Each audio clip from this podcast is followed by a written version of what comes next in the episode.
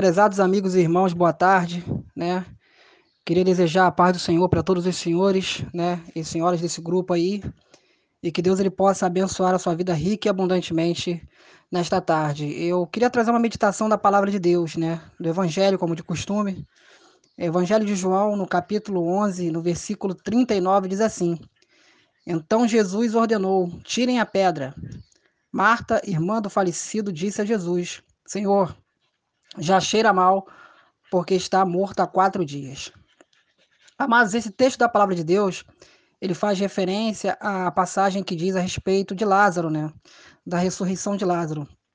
Eu acredito que no Antigo Testamento, né, a maior evidência de tantas evidências que a gente pode encontrar na palavra de Deus acerca de milagres, né? De maravilhas, de coisas assim realmente extraordinárias, a gente pode destacar a abertura do, do Mar Vermelho. Eu acho que não há nada que se iguale àquilo ali.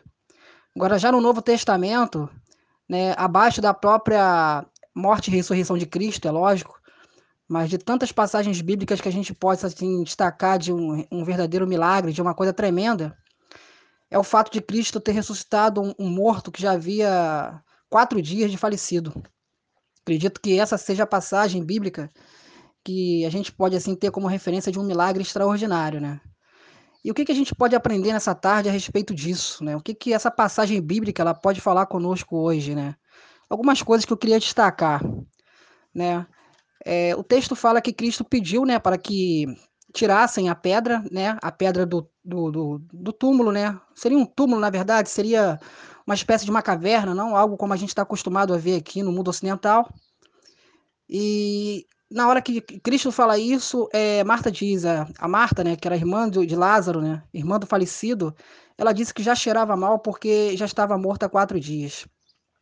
Eu queria falar rapidamente nessa tarde a respeito do Lázaro que há em nós, daquilo que está morto e nós não acreditamos mais que pode ressuscitar, daquilo que está morto e nós colocamos uma pedra no assunto, daquilo que está morto e a gente simplesmente desacredita de que até o próprio Deus pode fazer alguma coisa.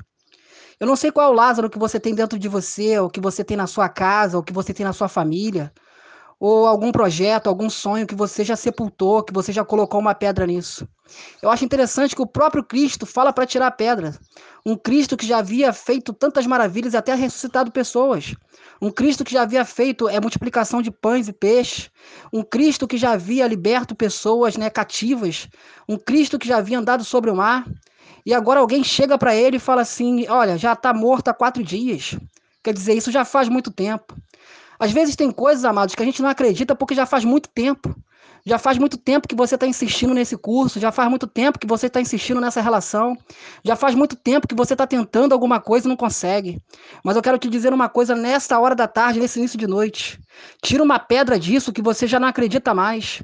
Passa a não acreditar mais mesmo, mas deixa com que Cristo lhe venha fazer. Coloca a sua fé, porque ele diz tão somente creia. Amados, tem uma outra questão aqui também. Ela diz: Senhor, já cheira mal. Quer dizer, existem coisas na nossa vida que já está cheirando mal.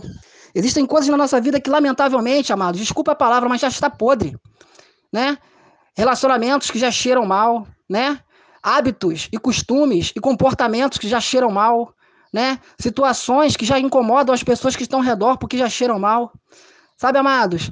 E muitas pessoas ficam lamentando o tempo todo, né, a respeito do que está vivendo, do que está vivenciando. E outras pessoas já estão de longe, estão percebendo.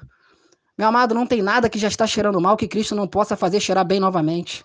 Não tem nada que Cristo ele não possa transformar na sua vida. Eu quero pedir um crédito a você nesta hora da tarde. Eu não sei onde você se encontra, eu não sei o que você está fazendo. Mas aonde você está, meu irmão, se você não puder dobrar o teu joelho, feche os teus olhos e coloque o teu pensamento no Senhor. A Bíblia fala que ainda há esperança para Israel. Meu amado, põe a boca no pó, talvez ainda ache esperança. Amado, não tem nada que Cristo ele não possa fazer. A Bíblia vai dizer, também no versículo 40, Jesus respondeu: Eu não disse a você que se cresce, veria a glória de Deus.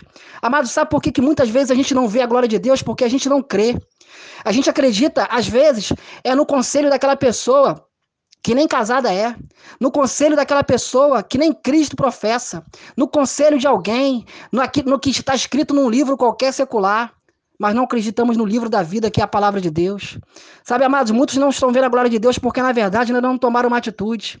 Diz a palavra de Deus, então, no versículo 41, então tiraram a pedra. E Jesus, levantando os olhos para o céu, disse, Pai, graças te dou, porque me ouviste.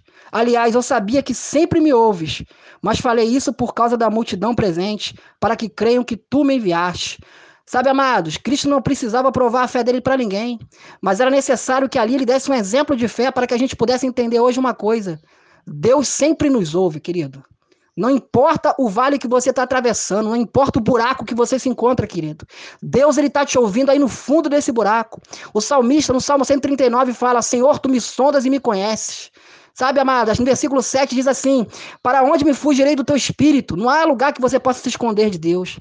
Você pode se esconder de qualquer autoridade dessa terra. Você pode se esconder de um batalhão de, né, de operações especiais.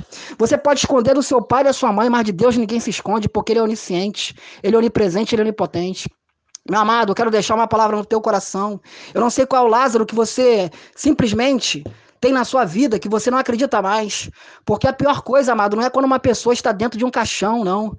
Agora, a pior coisa é quando a gente mata essa pessoa aqui dentro. A gente mata esse sonho dentro de nós. A gente mata isso dentro da gente. E aí sim, meu amado, fica impossível de Deus ressuscitar. Porque é necessário que aquele que se aproxime de Deus se aproxime com fé. Meu amado, essa é a palavra que eu quero deixar para o teu coração nessa hora da tarde. Para que você venha meditar e apostar a sua vida, fazer um desafio e você vai ver o que, que Deus vai fazer na sua vida.